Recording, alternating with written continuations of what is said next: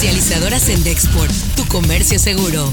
Presenta Notigape, el podcast La Mañanera. Antes quiero lamentar mucho el asesinato del exgobernador del estado de Jalisco, Aristóteles Sandoval. Un asunto que se va a investigar para que se conozca la causa, el móvil y se castigue a los responsables de que la Guardia Nacional apoye a los connacionales que retornan al país. Hicimos un, plan para este apoyo. Son varias de las rutas que vienen de la frontera norte.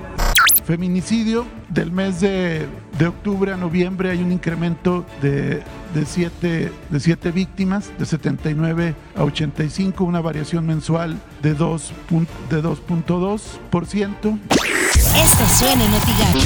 Noticias MBS con Luis Cárdenas.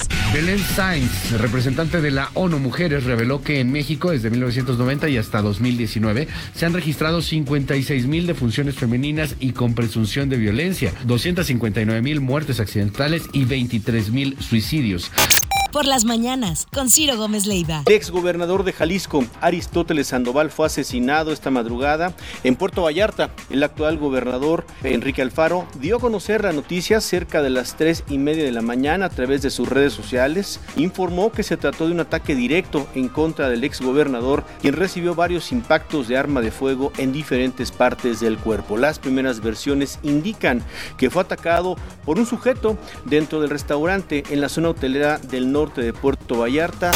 Así las cosas en W Radio. El día de ayer eh, se escuchó se alzaron la voz, se alzó la voz desde eh, médicos, enfermeras, personal de limpieza de las diferentes instituciones de salud diciendo estamos rebasados, estamos saturados, cansados y agobiados. Así que bueno, es un llamado el que hizo el día de ayer la Secretaría de Salud a cuidarse, a mantenerse en casa, a eh, respetar la sana distancia.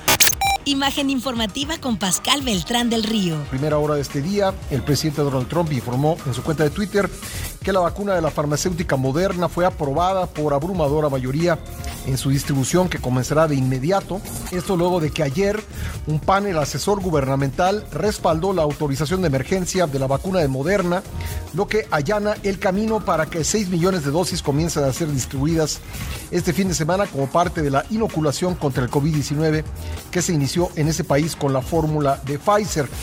Editorial Notigape, con Martín Cifuentes. Cuando los políticos y gobernantes hablan de cuentas alegres, deberían decir mejor que son cuentos tristes. Porque mire, si bien hasta octubre de este año en México 9.7 millones de personas recuperaron su empleo perdido por la pandemia, lo cierto y doloroso es que aún hay 2 millones 300 mil personas que no han podido reincorporarse al mercado laboral. De esos 2 millones 300 mil, faltan recuperarse 1 millón 800 mil que eran de nómina, 39 mil que se empleaban por cuenta propia y el resto eran informales que no han podido volver a tener una actividad. Estas son las portadas del día de hoy. El diario de Ciudad Victoria denuncia el olvido de aguinaldos.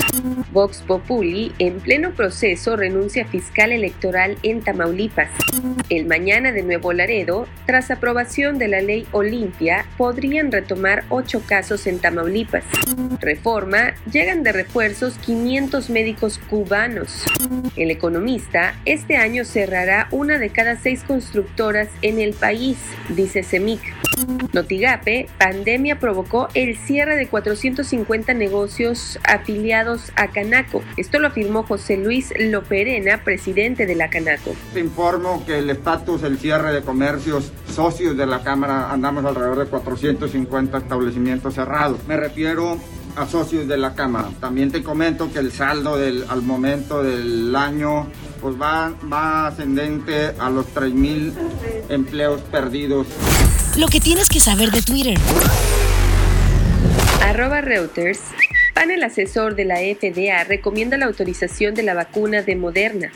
Arroba City of Laredo se hizo historia en el Laredo Medical Center de la ciudad de Laredo, Texas, donde se pusieron las primeras vacunas contra COVID-19 de Pfizer que fueron aprobadas recientemente por la FDA. La primera persona en recibir la vacuna fue la primera autoridad en materia de salud, el doctor Víctor Treviño.